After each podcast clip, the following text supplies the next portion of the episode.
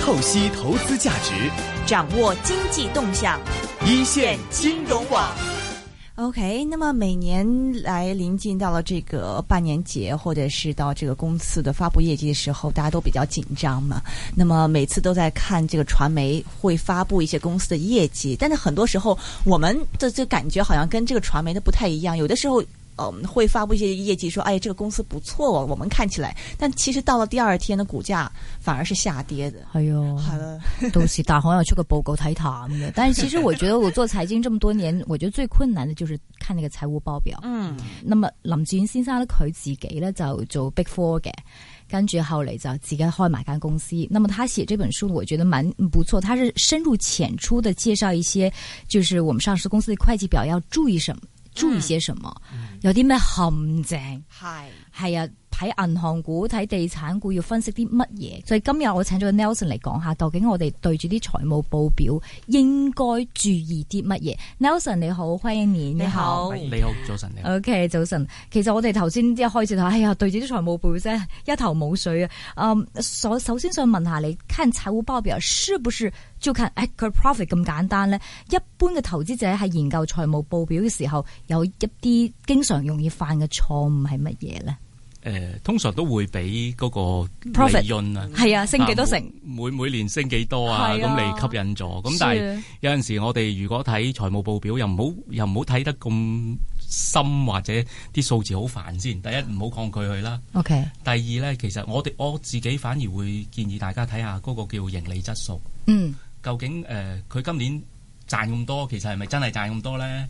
即係誒、呃有陣時好好多時佢哋話賺咁多，其實係表面上係賺咁多，但係事實上佢可唔可以維持到好耐咯？，即係有啲係一次性嘅賺收入，係啦，冇錯啦。佢哋有陣時一次性之外，有陣時呢啲一次性仲係佢可以控制到個時間嚟一次性俾你嘅係嚇。咁就啊，佢想想幾時就幾時。係啊啦，佢想大大啊大，細啊細咁，咁就比較困難啲咯。嗨，其实我想问问一些，嗯，就是你做过这个帮上市公司做个合合呃会计噶嘛，核係对噶嘛？係啊。那會唔會因為我一些朋友在這些公司說，唉，嗰啲你唔使睇嘅業績啦，我哋同嗰 accounting 話，我哋今年要輸錢，佢就會搞到輸錢。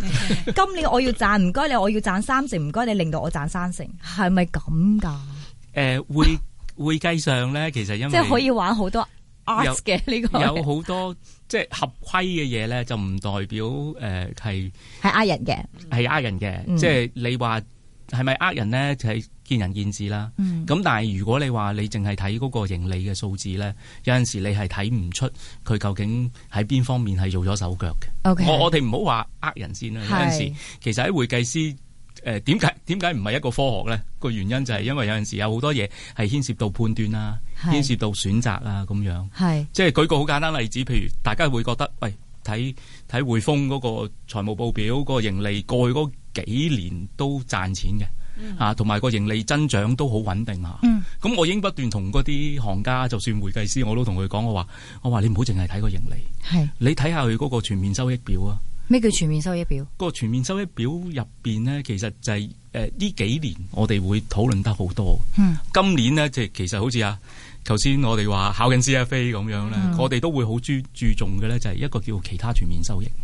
咩叫其他全面收益呢？舉個簡單例子就係、匯豐，佢揸住一啲炒賣嘅股票嗯，啊，佢炒賣咗揸住喺手賺咗啦，哦，佢就嗰就唔佢嘅利潤。佢佢嘅利潤佢未必會即刻擺喺個盈利入邊嘅。佢想幾時擺就俾幾時擺。係啦，佢可能賺咗早幾年股票升得好好嘅，佢賺咗佢擺咗喺嗰個叫其他全面收益嗰度。哈哈，哦，到幾時可以入落個盈利度咧？就到佢賺咗啦，賣走咗啦，嗯咁先入落盈利度。嗯咁你你會有陣時佢咪會可能係會調節個時間。我今年覺得其他盈利唔好嘅，咁我咪賣咁啲股票，將佢撥過去咯。啊，今年盈利好啲嘅，咁我唔買咁多股票走啦。哼，OK，咁啊留翻下一年等我叫做業績唔好嗰陣時先撥翻佢出嚟咯。 OK 我成日講笑咁講就，其實我哋自己做嘢都係噶啦，好天收埋落雨柴。啱 佢好天嘅時候，咪咪買咁呢啲翻嚟，賺咗咪擺喺度。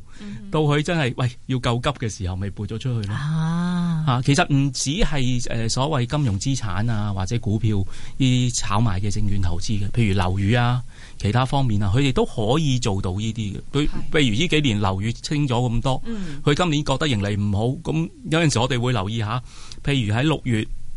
誒十一月、十二月嘅時候，睇下啲公司會唔會突然間有好大單嘅交易，賣咁啲股票、賣咁啲業務、賣咁啲樓宇，咁你會見到其實，哦，我一聽完我就話呢間公司今年嘅業績一定唔好，會好，哦不過會好就唔係我唔係講嗰個叫 organic 嗯嘅好，質素好咯係嚇，只不過佢知道一定要喺年尾之前賣走某啲嘢，令到佢咁自己冇咁肉冇酸。錯啦，係啦。冇但係你講緊樓係嗰間公司可能有物業，但係如果真係地產商嘅話，佢點樣令到都都點樣令到佢業績嗯好誒、啊？舉舉個好簡單例子啦，如果你地產商嘅話咧，佢可以調節嗰個入伙時間啊，啊。所以雖然有陣時誒，呃而家我哋會計上都盡量希望客觀啲噶啦。咁但係有陣時老老實實啦，你係咪對張方去申請，或者對唔對張方去申請，咁都都可以後控制到個時間啦。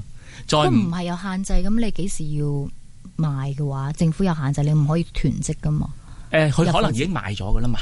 哦咁、但係誒，呃而家嗰個會計上咧，你賣咗樓咧，未可以即刻入帳㗎。係係你真係需要將層樓交到俾個用家嚇、哦，啊即係我哋個所謂嘅入伙紙，你要出晒啦。咁、跟住啊嗰個佢有幾大幾耐嘅 period 啊？誒幾時睇下佢哋個建築期有幾長咯。一般有嚟講，因因為有陣時而家如果你短期啲嘅樓花，佢咪短啲咯；啊長期啲嘅樓花，咁睇下佢攞到嗰個樓花嗰個賣賣樓期限有幾長咯。所以佢譬如有樓花有啲係三年嘅，咁佢就可以三年之內可以可以有機會去去去 adjust 佢嗯係啦嘅係去調節啦。調節，同埋佢哋另外一樣嘢就係有啲叫投資物業噶嘛。係佢啲投資物業，佢話我本來話愛嚟收租嘅，係咁今年業績唔好，咪將佢賣走佢，咁賺錢嗰啲，咁之前可能會會入咗啲嘅，咁今年可能會再入多啲都唔定咯。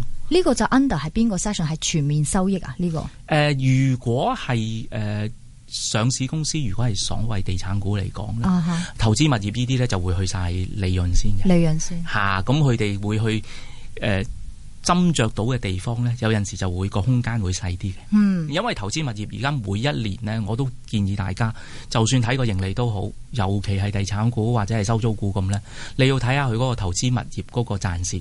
因為而家會計準則呢，就希望所有呢啲投資物業呢，都係用公允價值入帳。嗯咁嗰年個業績好與壞，可能好多時，譬如講另外一間公司華智咁先算啦。Ừ. 嗯佢哋、幾年前嗰個業績呢，可以係高過嗰個年個營業額嘅。哈哈哦，點解會高過營業額咧？就因為嗰陣時佢揸住啲樓咧，升值升得好多 Ờ, 啊嚇，嚇咁、所以一升佢個盈利咧，反而比個營業額更加大。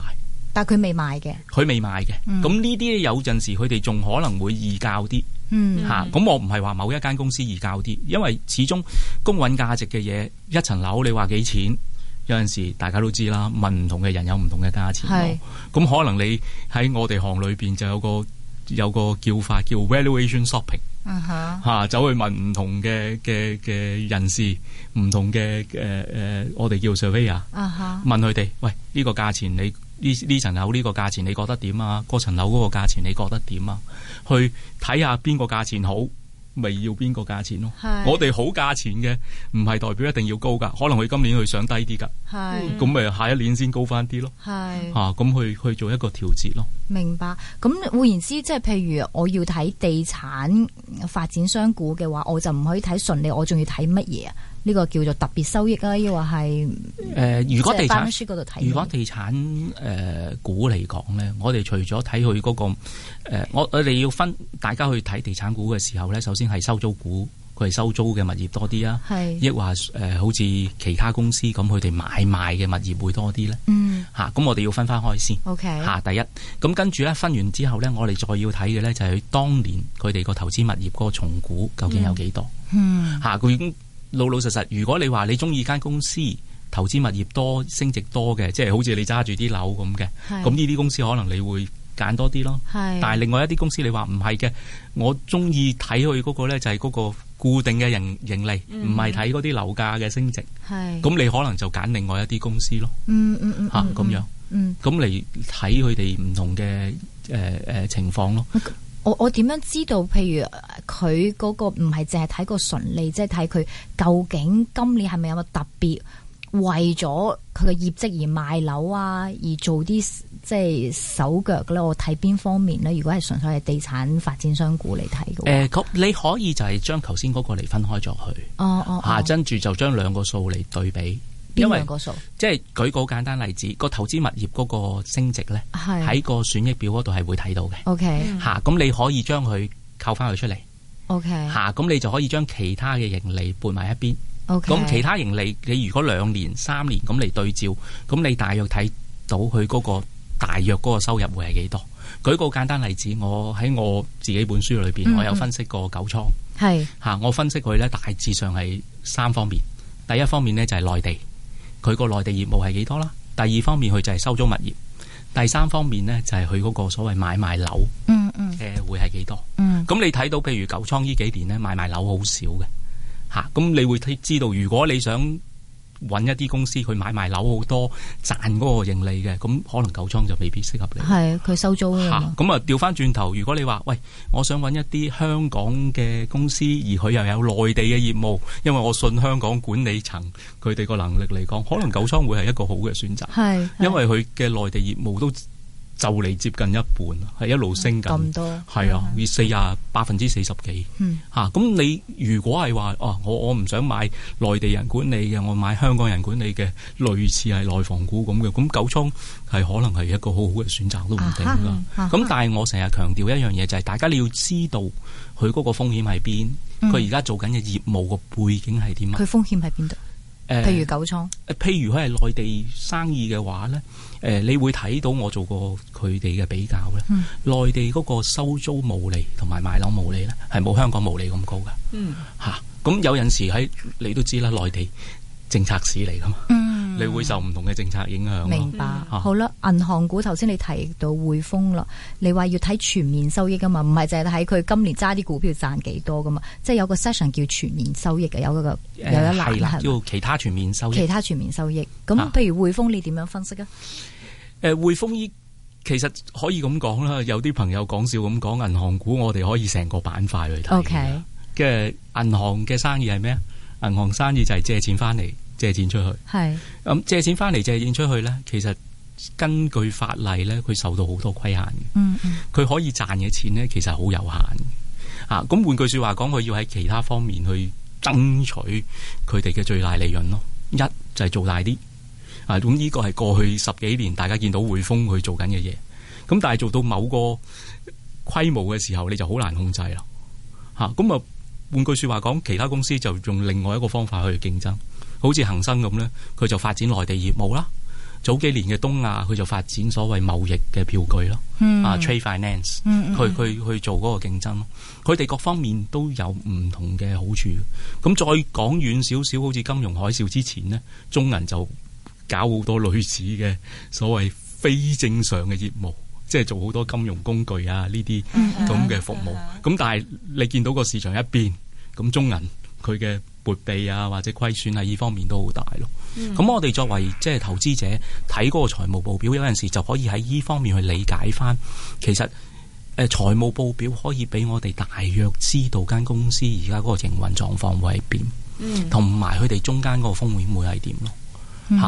咁、如果你睇翻頭先我哋嘅分析嚟講呢，一間咁嘅普通嘅銀行股嚟講呢，咁你會睇到哦，佢嗰個大約個收入會係喺邊度出現啦，咁個其他收益會係點啦，咁我哋會睇到究竟佢嗰個所謂嘅增長會係邊度啦，咁從而你就可以去判斷究竟你中意邊只啊，或者邊只你唔中意，咁啊可以去迴避佢咯。嗯，一般嚟講，你哋書中提到啦，有啲所關注啲數據都唔一樣啦。喺讀財務報表之前，我哋應該做啲咩準備咧？誒、呃其實讀財務報表咧就誒、多嘅準備係唔使嘅，係即係如果你你想嘅話，尤其而家嘅資訊咧好發達，嗯上去聯交所網站咧隨時可以揾到間公司嘅所有財務報表㗎。係嚇、你只要將個財呃務報表或者將佢個年報咧誒、下載咗一份落嚟，首先睇一樣嘢，呢間公司做嘅咩業務先嗯 Ừ. 嚇、啊你要大約知道佢個業務背景。香港人係好得意嘅，我哋資訊好發達，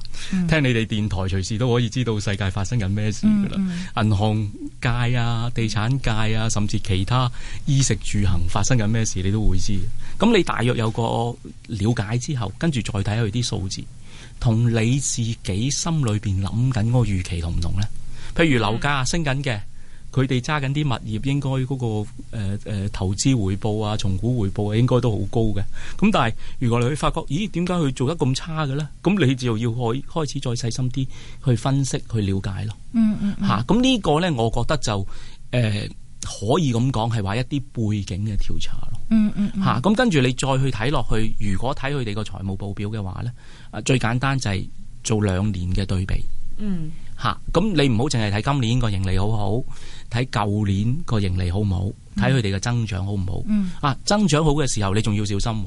啊，譬如最近誒誒啱啱上個禮拜，我喺我專欄寫嘅一間公司，佢個盈利增長一百四十喎。邊間？ percent 叫做創維嗯，Ờ, 嚇創維，創維差唔多創維數碼嗯數碼，咁佢增長一百四十個 percent。咁首先呢，第一樣嘢好多人都睇到嘅啦，就係、佢有個一次性嘅收入嗯嗯嚇。咁、呢個一次性收入，只要你揭開翻嗰個年報一睇就睇到噶啦，嗯嗯因為嗰個佔咗成三四十個 percent。 ，OK，Ừ. 嚇。咁但係好多時，譬如我哋睇啲媒體嘅報道，就唔會睇呢個一次性收入，嗯嗯淨係睇哇升咗一百四十個 percent。係咁大家就會好吸引，去買啦咁。係咁但係你原來睇翻一次性收入咁多嘅時候，你就咦突一突，咁一百四十咧就變咗四十個 percent 係嚇。好啦，變咗四十個 percent 之後，你再都唔錯啊，四十個 percent，都唔錯喎、係啊跟住你再睇下，原來咦淨係睇今年同舊年嘅對比，原來有可能出事 嘅喎。嚇，點解咧？原來舊年係因為係大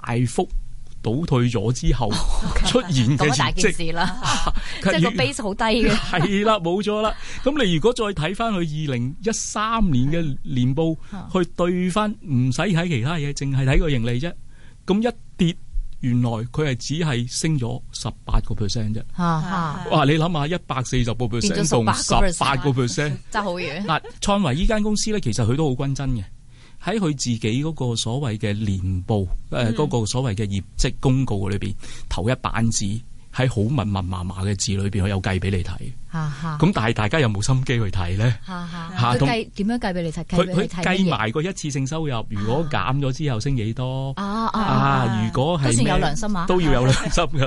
十八個 percent 嗰個咧，反而佢就佢就唔會計俾你睇。哦，咁因你為你計出嚟嘅係啦，呢個就我哋自己計出嚟啦，同埋你就要都有啲有啲心機，就上網去攞翻舊年嗰個，就睇埋前年嗰個數， OK，咁你就會計到百分之十八。嗯啊，咁你計翻百分之十八嘅時候，你再望下，哦，究竟你有冇信心呢？同你當初預期一百四十，可能已經有個好大嘅落差嘅咯。明白。明啊但係要比較幾多年？點解你就係講比較舊年呢？譬如佢前年、舊年哦好少嘅跌幅嘅啫，但係佢前年先至好大嘅跌幅，咁舊年冇咁大嘅跌幅。如果我就係比較一年前嘅話，其實可能我哋 miss 咗原來嘅前年跌咗八十個 percent，咁舊年跌咗 maybe 五個 percent，所以你淨係睇舊年嘅話，可能。都唔知原來個基數係前年開始跌得好低，先升翻上嚟喎，所以究竟我哋要睇幾多年嘅咧？誒呃嗱、就咁以而家我哋香港現行嘅法例啊，同埋規管嚟講呢，佢、都起碼要俾五年你睇嘅。嚇喺、每一份嘅年報呢，啊年報係你會睇到一個叫做五年嘅啊摘要嘅。咁不過呢個年報俾你嘅時間呢，就遲咗啲啦。因為通常嗰個全年業績、末期業績公佈嘅時候呢，佢個年報呢係會差唔多一個月之後先出嘅。嗯。大部分公司咁啊，有啲網站都會去去按照佢哋個公佈時間睇下佢哋嗰個短期定長期。有啲公司呢就好好嘅，一出末期業績呢，就即刻出年報，Ừ. 即刻出成份嘅報表俾你睇。聯交所係其中一間嚟嘅。係啊！佢哋因為要自己都要堅持呢樣嘢啊，嚇咁但係如果我哋自己作為誒、呃投資者嚟講咧，就嗯可能要花少少時間上網去下載翻類似嘅嘢。咁翻翻去你頭先嗰個分享，究竟睇幾多年呢？其實好難一概而論嘅。如果你對嗰間公司好有興趣，分析多幾年咯，係啦你就要分析多幾年冇咁啦懶咯，嚇即係好似我自己講緊我本書裏邊呢，誒、你你知唔知我最長嗰間公司分析幾多年？十年係由佢 establish 即係如果講緊係我哋五年前開始研究係咯已經十年，到今日呢係十五年。哇，即係如果你講緊我有兩間公司，我哋兩三間公司我哋係跟咗好耐嘅。邊兩間 講快啲？第一間呢就一定係係大大家 家。第一間匯豐哦 呃，OK，呃冇乜匯豐興趣。 第二間咧，第二間呢就係 利豐，利 豐，OK。哦即係利豐好多朋友，我都我都同佢哋講，我話你哋要小心啲啊。咁哦，你分析咁多年就係叫大家小 心，係啊我叫大家我以為你叫大家買 添。啊 我叫大家小心啊，因為因為利豐喺最高價錢嘅時候呢，想當年我哋去分析嘅時候，我哋都好擔心，擔心咩呢？兩樣嘢，第一呢，佢哋個無形資產好大，嗯咁同埋當陣時呢，就佢同誒咩叫無形資產？無形資產呢樣嘢就誒好好有趣嘅。嗯，無形資產分幾個方面，誒、最實在嘅無形資產呢，就係、呃誒、舉個簡單例子，你今日誒、呃有一個好經濟下族嘅誒、呃譬如話你揾到誒、中東沙士嗰個疫苗，嗯嗯，係咪好值錢先當然嚇？咁、喺我哋會計準則好得意嘅，佢就唔俾你入帳嘅，你投落去幾多都唔俾你入帳，因為你未可以推出市場啊嘛啊吓，嚇，佢會點做咧？喺會計上，佢哋就會話將我呢個疫苗嘅配方就賣俾另外一間公司。嗯，咁但係另外一間公司買咗翻嚟咧，咦？咁呢個就值錢噶嘛？ monetize 因為啦因為係咯因為我俾咗一錢啊嘛億十億咁去買翻嚟，咁呢個就會係佢嘅無形資產啦。係 Ừ. 好多時嘅無形資產咧，第一方面就係呢方面，Ờ, 嗯第二方面啊更加要小心嘅咧，就講利豐就一定要講埋另外一間公司，就叫電盈。嗯 Ừ. 嚇、啊想當年大家都知道佢收購咗誒、呃香港電訊嘅時候，就出現咗一個好大嘅所謂商譽相遇嚇、無形資產同商譽，而家我哋會計師咧就會將佢分開。咁、Ừ. 但係喺普通投資者咧，大家都會將差唔佢多係覺得係無形資產係一類嚟嘅啫。呢個係咪好主觀嘅呢種相遇同埋永遠資產，係一個你話幾多就幾多嘅意思啊？其實我哋會計師都知道係好主觀嘅，嗯咁、所以咧我哋就盡量希望用啲客觀啲嘅誒方法去衡量佢。嗯通常就係咩呢？你間公司俾咗幾多錢買另外一間公司，你間公司俾咗幾多錢買嗰個配方，咁翻嚟嗰個價錢呢，我哋就會將佢擺落去個商譽，擺落去嗰個無形資產嗰度。 Right，舉個好簡單例子，誒、想當年電影買香港電訊翻嚟，一嚿好大嘅錢，啊，你當佢一百蚊，嗯咁、買咗翻嚟之後呢間公司原來稱晒所有資產之後得三十蚊，嗯咁、個商譽就係幾多呢？就七十蚊咯，嗯嚇、明白咁所以到最後尾點解你話商譽咁大問題呢？就係、如果生意好，你個商譽就一路擺喺度咯。咁但係如果生意唔好嘅話，老老實實大家都經知道嗰、個嗰、個周期喺度噶嘛，係一去到個低潮嘅時候。即刻唔值錢啦，即刻就唔值錢。啊咁會計師好老實㗎，就會同你講減值咯，撥備咯。嚇 Ờ. 嚇咁你一撥備一減值，我仲好記得想當年。哦認，第一間藍籌股係 係負資產， 係出現嗰顧個問都記得呢負數。 啲血淚史啊係，但係你話利豐有啲咩無形資產令到你覺得應該要小心咧？誒呃利豐咧喺誒過去嗰十幾年咧，佢好積極咁去做收購合併。嗯咁如果你睇翻個我哋個分析嚟講咧，佢嗰個無形資產係不斷膨脹嚇，咁啊差唔啊通多過收購合併，係啊，誒、呃、佔咗一個所謂嘅資產值裏邊嘅一大部分啊嚇。咁啊，老老實實你去收購合併，當然有好處啦嚇係嚇、你可以仲迅速咁壯大你嘅業務啦。Ừ. 係嗯咁、但係另外一方面呢，我哋作為即係讀財務學，我哋都嗯會留意嘅就係、其實係咪合併咗之後真係可以一加一等於二，係等於三呢？Ừ. 嗯嗯嗯啊，好多公司喺過去嘅時候，我哋講唔遠啦，喺美國出現嘅誒嗰嗰啲例子，好多時就係因為收購得太多而出現呢個問題。嗯嚇、大家最熟悉嘅匯豐啊，係啦嚇，而家英國又點呢？美國又點呢？其他地方又點呢？利豐佢可能會有個咁嘅問題。另外一方面就係、好似頭先我講，你會到咗某個階段要做撥備噶嘛，嚇咁、就會影響你嗰個報表咯。咁仲有呢呢幾年呢，利豐仲有一個好有趣又比較大家都 可能會會有興趣要認識嘅呢，就係佢喺一啲收購翻嚟嘅項目唔賺錢當中呢，竟然佢會賺錢喎。嗯，大家覺得好會會唔會好奇怪？係啊，點解咧？啊，原來咧就係、喺商業上咧，舉個好簡單例子啊，威威，你而家準備買間公司啦，係你知道佢大約大約個價值係十蚊咁先算啦。嗯咁、你可能會同對方講價，你話喂，我都係俾住八蚊你先啦。嗯咁剩翻嗰兩蚊，嚟緊嗰兩年你業績好啲，我先俾你啦。Ừ. 嗯嚇、啊咁你都會咁做 Make sense 啦啊，係咪？好啦，咁呢兩蚊呢，我哋就係應付就未付噶嘛。啊哈，Ừ. 嗯嚇、咁但係到兩年之後，你發覺依間公司業績唔好，你再會唔會再俾錢啊？咁咪唔會咯。嚇、咁但係你當日係入咗落去負債噶嘛？Ờ, 啊，嚇、咁佢喺個負債嗰度。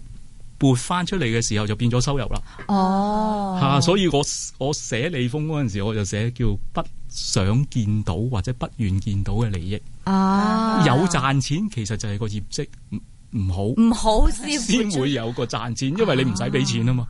咁咁、作為管理層又好，作為股東、作為分析員見到都好，係啊係利益啊。咁但係事實上係唔想見到同埋唔開心見到嘅一個利益咯。證明佢啲眼光都有問題係嘛？誒呢呢樣嘢我哋唔敢去好直接咁講，但係為作為分析員嚟講，我哋好實在。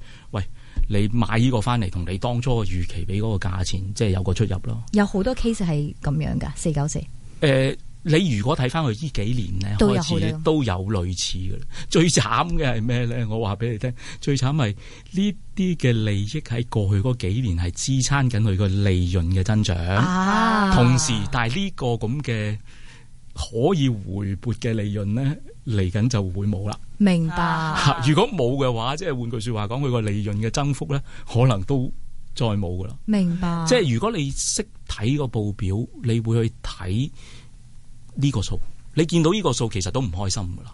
这个数在哪个表里面？班數喺損益表睇到，損益表嚇損益表睇到，咁就你話而家仲有幾多 P&L 係數咪係啊啦 P&L ，P&L 嗯 P&L 睇到幾多未回撥咧？就頭先講喺 balance sheet 嗰度就會見到啦。嗯，呢個一定要讀啦，阿龍， 即這個我們就對，这一定要讀了。P N L 還 balance 盈 sheet，利增长非常好，但实际上可能这個盈利增長是因為不好的這個 prediction，這會計的一個技術。我想問你頭先你話你分析即係譬如五號啊、四九四都超過十幾年嘅攞埋分析，你係點解你係為咗寫書分析啊？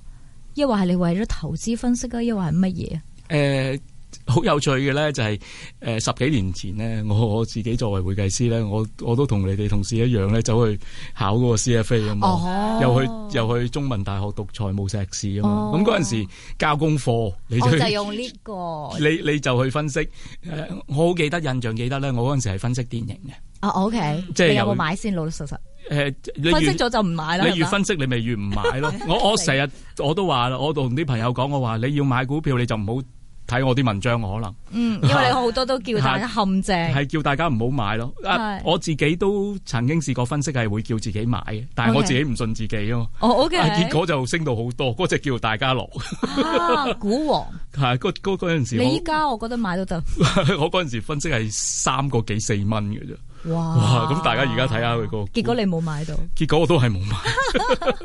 ，OK，匯豐你睇到啲乜嘢？頭先四九四講得好有趣啊，匯豐咧，匯豐匯匯豐呢十幾年呢，即係其實都幾辛苦嘅嚇，因為呢，其實個大環境呢，銀行股呢，其實嗰個賺錢係大家會誒咁、多分析員睇，咁多分析員去去及住佢，大家都知道所有嘢都預期晒㗎啦。咁佢為咗要迎合，即係其實喺個市場上就好得意，佢要為合迎合大家股東嘅願望，大家財經分析員嘅願望，就要盡量做到最好為止。嗯，佢做到最好嘅為止，收購又冇得收購啦。咁唯一點咧，咪 cut 人手咯，嗯，啊， 炒人咯，啊，縮緊大家嘅嘅嘅嘅所謂嘅支出咯，啊，所以你會見到誒。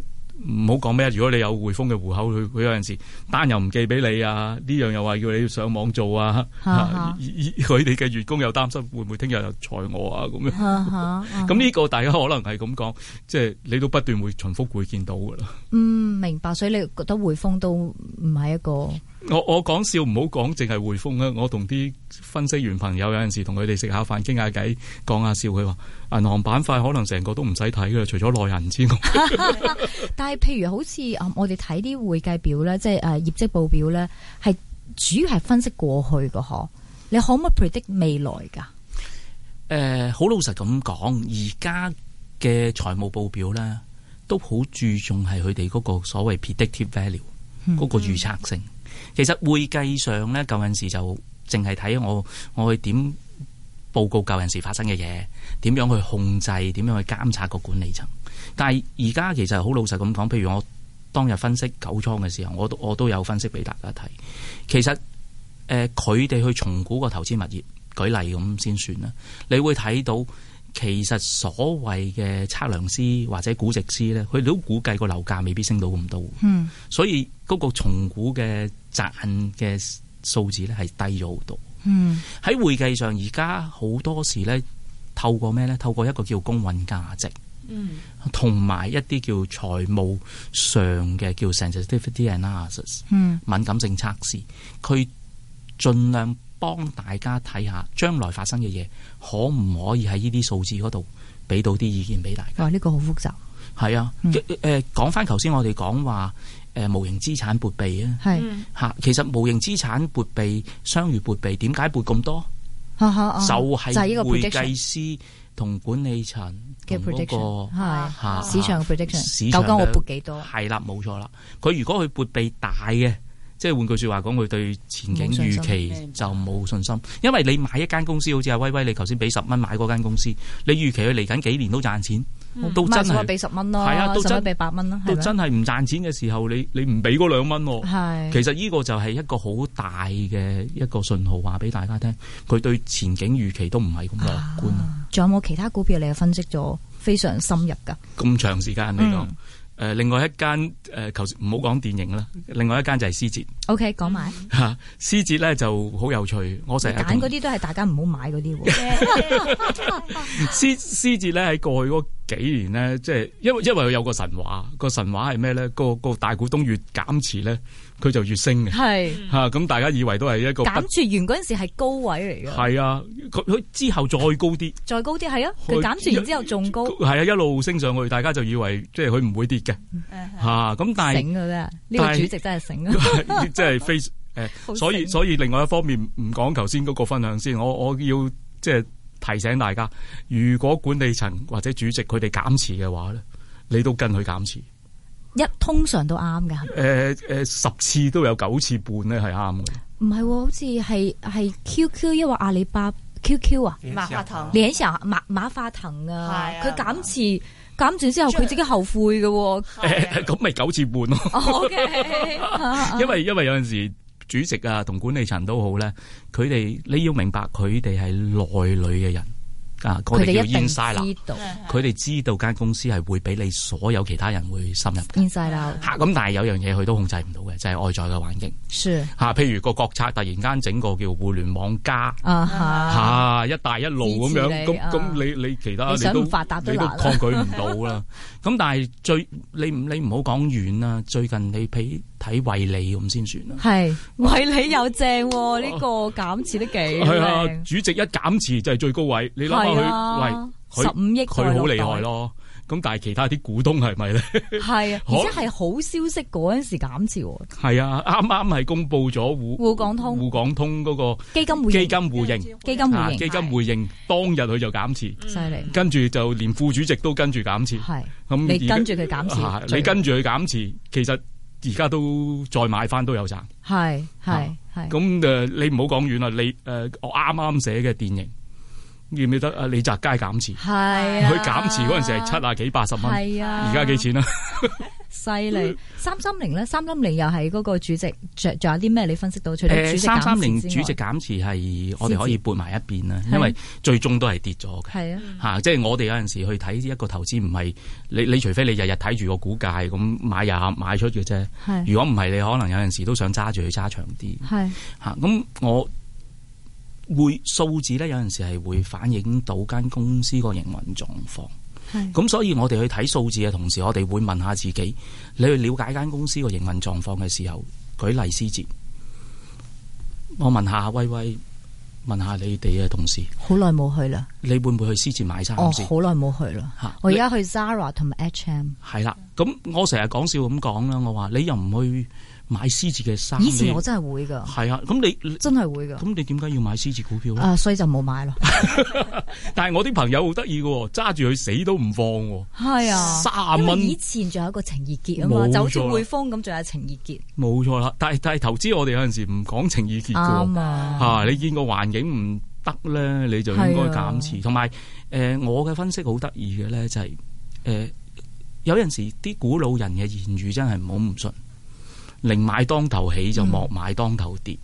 佢、如果開始跌嘅話咧，你有貨你咪揸住佢咯嚇。如果你冇嘅話，你就唔好撲埋去，嗯因為可能咧好多時佢哋就係開始跌嘅時候，之後就會繼續跌。嗯嗯嗯嗯嗯，其實開始跌嘅時候，大家都要衡量你嘅分析其實係咪有轉變呢？呢間公司喺所謂基本因素上面有冇改變呢？嗯舉例好似獅子咁，喂，基本因素改變咗嘅喎，數字可能仍然好靚，但係如果大家睇下佢哋嘅數字呢，你會發覺其實佢個毛利率係不斷收窄嘅，嗯啊，到近幾年差唔多蝕錢添啦。嗯哼嚇，佢唔蝕錢嘅原因，可能係因為頭先我講嘅唔同嘅原因去支持到管理層，亦都好想俾翻一個增長嘅空間俾你嗯嚇，啊增長嘅希望俾你。但係咪做到呢？喺數字上我睇唔到咯。嚇，曾幾何時佢曾經講過話有一百八十億嘅投資，誒、呃會會叫火鳳凰再生啦嚇。嗯咁、但係呢一百八十億，我計數裏邊發覺佢哋將營運營運支出都擺埋喺嗰一百八十億嗰度嘅。嗯咁你可想而知有嗯即係嗰、個嗰個情況有幾困難咯。明白，不過譬如再講翻匯豐啦，我哋真係有專家咧喺我哋嘅節目咧喺呢個零兩個月開始介紹匯豐嘅，記唔記得啊？咁佢介紹匯豐嘅因素咧，就係一個就係可能佢有咩改變啦，啊譬如拆遷嘅因素，同埋佢依家 value 即係估值啊，真係好低，比起其他同行嚟講，佢嘅分析就話其實佢。我哋之前講嗰啲負面因素，完全反映晒出嚟。只要有少少嘅一個利好因素咧，可能就係一個 trigger，佢可以 turn around 嘅原因。你你會唔會喺即係財務報表，我哋可以分析到咁樣嘅一個 reason 出嚟？呢、誒、如果財務報表上咧，暫時就睇唔到嘅，個就係純粹自己嘅技術，呃呃係啦，嗯自己嘅分析咯。係啦，就我哋做嘅財務報表分析就好有趣嘅。嗯喺另外一方面，我哋會同埋嗰個市盈率、市漲率，甚至係間公司嘅股價咧，係做一個對比係點樣比？啊。你舉個簡單例子，你頭先話匯豐，係佢有專家推介話佢所有嘢都反映咗，係啊咁其實個股價有冇跌咗好多先？估計係咁樣調翻轉啦，係冇乜升太多啊嘛，所以咪就 O K，冇，但係但係要明白喎，佢每一年都有派股息嘅喎，係嚇佢派咗個股息，譬如好簡單，呢幾日領匯一除淨咧，就即刻跌咗一兩蚊啦。咁如果大家覺得佢跌嗰一兩蚊，因為基本因素嘅原因咧，誒、死啦！其實係派咗股息佢，派咗息啫，係啦。我哋有陣時睇嗰個分析嘅時候，唔好淨係即係睇個股價，係要睇埋佢派個股息係幾多咯。明白。嚇，咁有陣時派股息係幾多嘅時候，我哋又唔好理佢派股息好與唔好。有陣時佢哋管理層都好希望透過派股息咧嚟吸引大家，係即係因為點解咧？佢派股息多，即係有能力派啦，係有能力派即係佢對前景樂觀啦，係。對前景樂觀即係個業績好啦。咁你就透過派股息嚟吸引大家咯 Good。嚇，咁但係派股息嘅同時就影響到個股價嘅，嗯因為始終你間公司冇咗呢個現金。是我哋想當年諗諗，蘋果甚至係微軟，佢唔派股息嘅喎，有一段階段，佢靠咩咧？靠個股價升咯。嗯啊，咁但係你調翻轉頭睇，我哋真係去睇下匯豐先算啦。有啲嘢而家佢都未落實到㗎。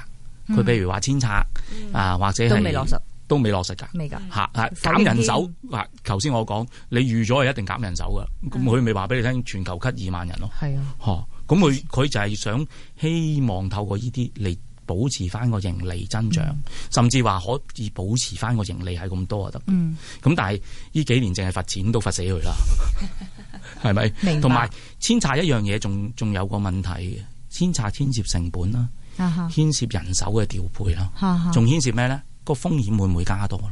哈嚇，哈，因為一向喺而家我哋財務學上邊咧，佢哋都係西方主導嘅觀念。嗯你喺得美國，喺得歐洲咧，你個風險係低嗯啲。啊，個依依個咁嘅見解，我覺得係咪會改變咧？唔知，嗯但係好有趣嗯。佢一嚟亞洲咧，就會覺得，咦，佢佢嘅風險就會高啲咯。嗯風險高啲代表咩咧？代表佢哋嗰個叫波比 interest rate，佢做做嗰個我哋叫做折扣嘅時候咧就會高啲咯。哦，明白。三三零四九四五號，嗯啊 Nelson 都話 no no no 啦。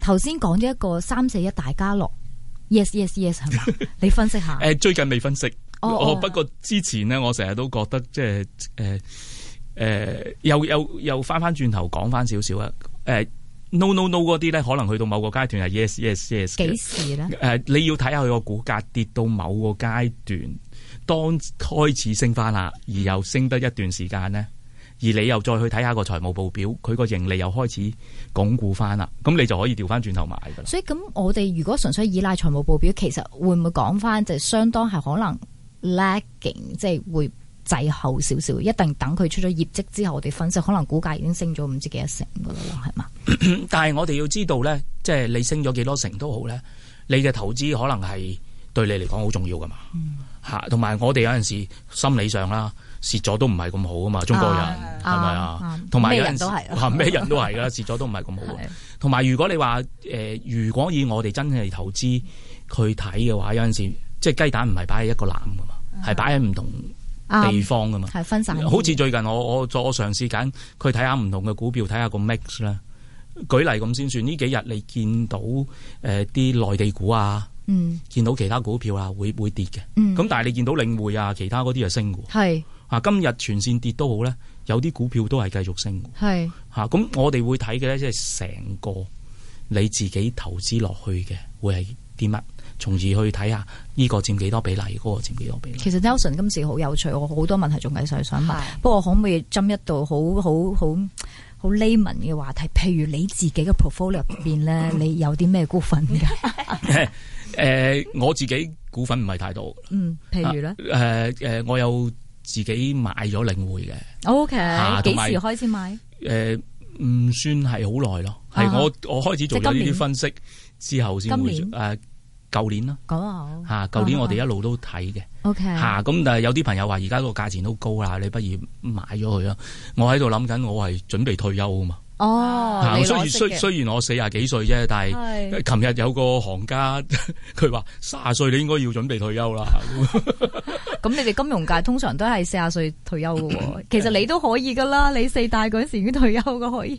誒、我又冇諗過退休呢個問題喎。 O K，所以你嘅依家 portfolio 係八二三為主，誒仲有冇啊？都都唔止嘅，嗯即係我有買地鐵，我有買領匯，嗯，誒啊有買盈富嘅。都係派息高。同埋誒有 盈富就呃為咗穩陣啲嘅係嘛？其其實我係誒冇乜時間去睇嘅啊哈，嚇，我嘅興趣咧有陣時去即係做分享啦、講座啦，係同埋而家開始寫書啊，同埋寫專欄啊。係咁其實你如果你真係要好認真去 manage 咁多，即係去管理咁多股票咧，我啲朋友係每一日一定花一兩個鐘，甚至兩三個鐘時間嚟做分析。明白大家要明白，大家有冇咁嘅時間先嚇、啱啊，你最大嘅投資咧，應該係自己個事業咯明白嚇，同埋你自己有陣時同嘅嘅興趣咯。同意。股票只係佔你人生嘅一小部分。誒、點解地鐵？地鐵因為有個固定收入，誒、嗯，八二三都係啊，領匯兩都係兩者都係。係係啦兩者嘅分別喺邊度？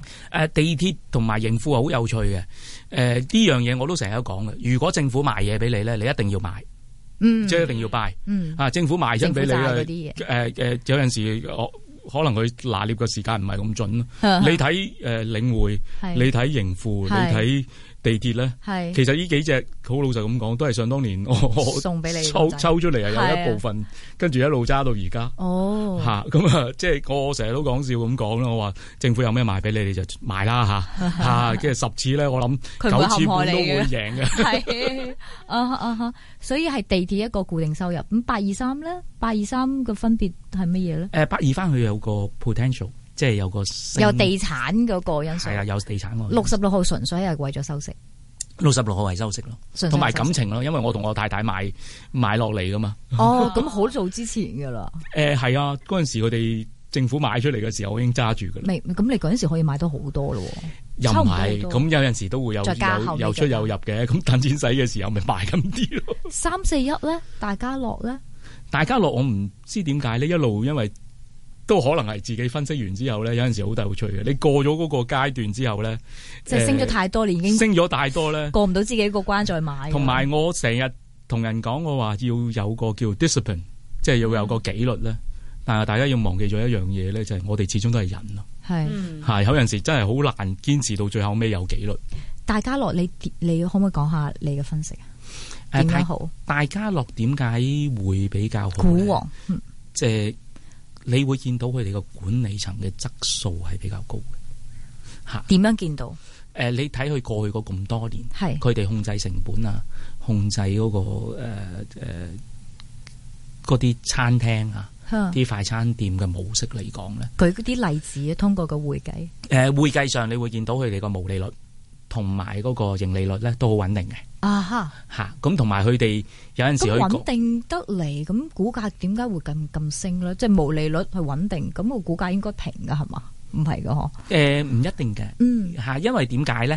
誒佢如個毛利率好誒、盈利穩定嘅時候，如果佢嗰個收入有增長咧，嗯，佢咪會根據個收入嘅增長嚟到決定個股價嘅升幅咯。嗯，咁同埋有陣時，始終誒、呃你好有趣嘅咧，就係、大家樂喺經濟好嘅時候，佢啲生意都會好啦，係因為佢始終都會比其他嘅誒、呃餐廳平啊嘛。係但係喺經濟唔好嗰嘅陣時候更加好，更好， 你會見到唔好嘅環境嘅時候，大家樂更加好生意嘅係嚇。咁啊誒翻翻轉頭睇咧，我我都可以帶出另外一個大家要留意嘅咧，就可能有陣時大家去睇增長嘅時候咧，唔好淨係睇個盈利增長咯。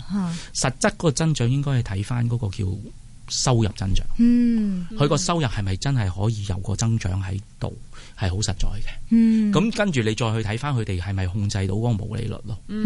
嗯嚇。咁、你變咗有陣時哦。咩一次性收益啊、特別收益啊、不願見到啲收益啊，你可能都唔睇都得嘅，咁你就可以大約估到間公司嚟緊好唔好咯。因為其他都係所謂沙沙石石。係咁而大家樂呢，點解有陣時佢會越做越升呢？個原因就喺呢幾方面呢，佢都做得比較出色。咁啊、加強咗對於投資者個信心。喺你本書度有提到翠華喎，翠華、大家樂、大快活，佢哋三個有咩特質，或者點解大家樂最好？嗱，翠華就好有趣嘅，因為如果喺即係我如果你想我再講深入啲嘅，嗯就係你會睇到一間餐廳每一日嘅成本最貴係咩啊？除咗係飲食食品之外。人工同埋租金，冇錯啦，就係、人工同租金。佢做到幾多轉呢？係決定究竟佢嗰個收入係多與少啊哈！嚇。咁、你話大家樂、大快活同埋翠華咁邊個做嘅一定係轉大數家樂快啲啊？ 係大家係樂嘛，大快活都係轉數快咯。大家大快活個問題係咩呢？佢嗰個鋪頭嘅數字呢，冇大家樂咁多嚇。好老實咁講，大家如果有興趣睇下嘅呢，睇下佢哋嘅誒誒分店數目嚇。咁啊誒，我個數字唔知有冇錯啦。咁大家樂有一百間左緊嘅，咁啊大快活冇咁多嘅嚇。嗯，啊咁、你翠華老老實實，你有冇大家樂咁多？係分店先，第一，第二，翠華你個轉數有冇咁快先？係第三，如果大家有入過翠華，你都會睇到其實翠華啲嘢係唔平嘅喎，係啊，係咪先？係啊，嗯廿幾蚊唔平㗎。杯奶茶喎，我係㗎我睇報紙，我我係話㗎我都諗緊去唔去買杯奶茶同埋廿一我我覺蚊得喎，大大家樂好食啲喎，唔知點 解大快活啦，大快活就係個分店嘅數目冇咁但多，分店個數目，呢個同埋佢有陣時嗰個誒控制嗰個流程咧，你會見到佢哋係再有改善嘅空間。流程你都係喺包文書度可以睇到。誒 P&L 呃流程就唔喺 balance sheet 嗰度睇哦到，但係你會從佢個毛利率啊嗰度會睇到佢哋控制嗰個流程嘅。佢個毛利率冇啊，大家樂控制得咁係好啦，，係啦，係啦，啊冇咁穩定。係，所以其實學 accounting 幾有用。系啊，你你覺得 Nelson 分析得好唔好？係嘛？學到即係係咯，比起我哋嗰啲 好多財經專家都講得非常深入，同埋好有趣，同埋好實用。嗯所以但係今日時間關係，我相信我哋唔應該唔係最後一次訪問 Nelson 噶啦。今天我們非常感謝是 Nelson，佢本身就係會計師行嘅啫。林志遠先生佢最近出咗本書，係後嚟我喺天窗出版，我覺得。幾好嘅，寫得幾簡單得嚟，又學到嘢嘅。大家如果得閒可以上去立一立嘅，就係《計論明星股》呢本書。咁啊，學到好多嘢，同埋佢其實最好咧，就係因為我對呢個 accounting 好 dry 嘅，好驚嘅。但係他在書中呢有很多例子是嚟舉哎出，我覺得大家又學投資呢，一定要唔係就係睇下報紙、聽下電台、嗯貼個 number 咁簡單咯，即係唔好成日聽 E 線咯，有陣時識下都冇所謂 嘅，或者一路聽一路睇書都冇所謂嘅，好唔好？今天非常感謝 Nelson 接受我們訪問，林志多遠謝你哋先生，嗯多謝多謝你哋多謝。一会儿会有黄国英的出现，热线电话一八七二三一三。